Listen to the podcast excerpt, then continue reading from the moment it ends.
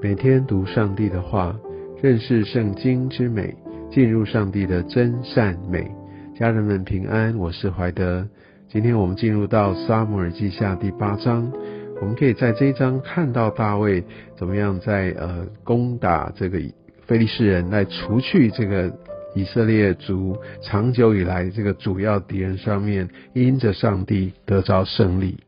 非利士人骁勇善战，他们真的是呃给以色列人吃尽了苦头。我们可以看到上帝来透过大卫来好好的来制服了非利士人。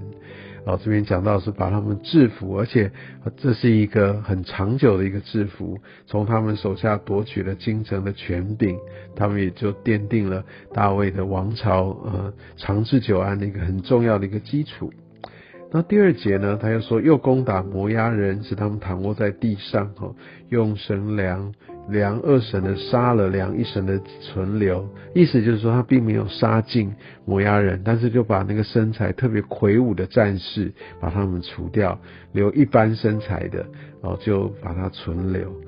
在这个呃的动作当中，我们可以看到大卫并不是杀尽了摩押人。我想这个有呃之前摩押人有让大卫呃的一个先祖，就是呃以色列人要进迦南地的时候，他们有得到上帝的应许，不要呃去杀害这个摩押人哦，他们是罗德的后裔。那在其实大卫逃亡的时候，也曾经把他的父母放给那个摩押王哈。那如果大家还记得之前在沙漠记上的这些的记载，那我相信他们是有一些的纠葛恩怨在这当中哈。那据传其实大卫呃他的父母也呃被摩押人所欺负，甚至也许是摩押人杀害了他的父母等等。所以我们可以看到他们确实有这样一个攻打，但也因为过往上帝的吩咐。啊，所以他就没有完全的来杀尽他们，所以就用这样的方式来高大的杀掉，然后一般身材的就留下来。那至于我想为什么会这样做啊，其实新闻并没有特别的说哈，其他的可能都是纯粹是后面的人的一个推断啊。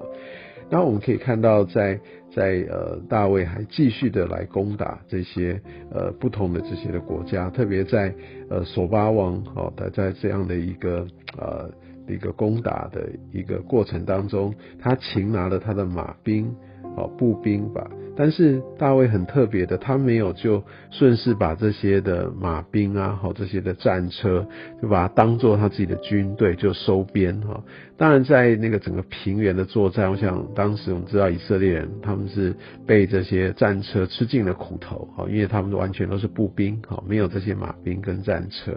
但是呢，我们可以看到第四节，大卫擒拿了这一切。但是却把拉战车的马砍断蹄筋，但留下一百车的马。我想这个可能是为了要载货各方面让它比较方便。呃，但是它整体来说，它并没有来建立自己的这样的一个战车。想这也许有一个特别的一个启示，就是。大卫并不是只呃用最精良的武器来得胜，他知道真正的胜负决定是在于上帝，是耶和华神来让他得胜的。所以我们可以看到大卫并没有用这样的一个机会来使用这样的一个马车或战车的部队。然后我们可以看到他在呃各地他都建了防营，然后第六节很重要的耶和华都使他得胜啊，无论大卫往哪里去，所以我们知道神的同在，这是呃我们任何人要可以呃得胜的一个很重要很重要的一个关键。第八节我们可以看到大卫他又呃取得了许多的铜，我相信这也就是后来建圣殿的时候为所罗门预备的。呃，材料铜的一个主要的来源，而接下来一直到第十一节，我们就可以看到大卫王将这些器皿和他制服各国所得来的金银，都分别为圣献给耶和华。他知道胜负的一个决定都是在于神，他得到这些战利品。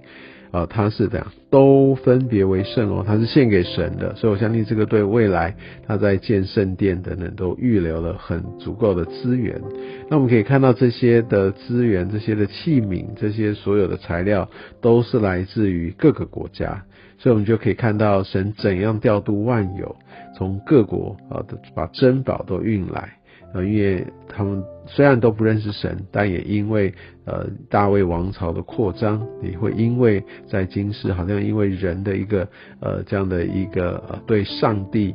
的一个尊崇哈，上帝要使各样的一个资源都要齐备。虽然我们现在并没有看见，但是这是神他绝对会成就的一个应许。好，各国的珍宝哈都要因为神他荣耀的名而来。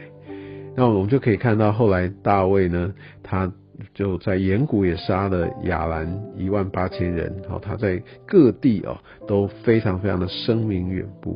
啊，因为最重要十四节的下半句做了一个很重要的注脚，大卫无论往哪里去，耶和华都使他得胜。再一次强调，使他得胜的是神，啊，不是大卫自己。大卫是的，他非常会打仗，但真正使他得胜呢，我想圣经总是有一个最重要的神学意涵，让我们非常清楚知道，啊，这当中要表达的中心意义。大卫无论往哪里去，耶和华都使他得胜。再次强调是神。好，再来呢，我们可以看到大卫呃这样的一个臣的许多臣子的一些的状况，在十五到十八节。但在十五节这边说，大卫做以色列众人的王，又向众民秉公行义。所以我们可以知道，成为一个呃君王，他很重要的，他要怎么样？他必须非常的公义，他要很正直。他不能说随自己的喜好哦，随便的去治国，或者说怠乎他的职守，或者呢，他又是去欺压他的百姓，不行。他要做王的话，就要向众民秉公行义。所以我们在我们呼召的这些的职场上面，我们如何持守在神的法则、神的话语当中？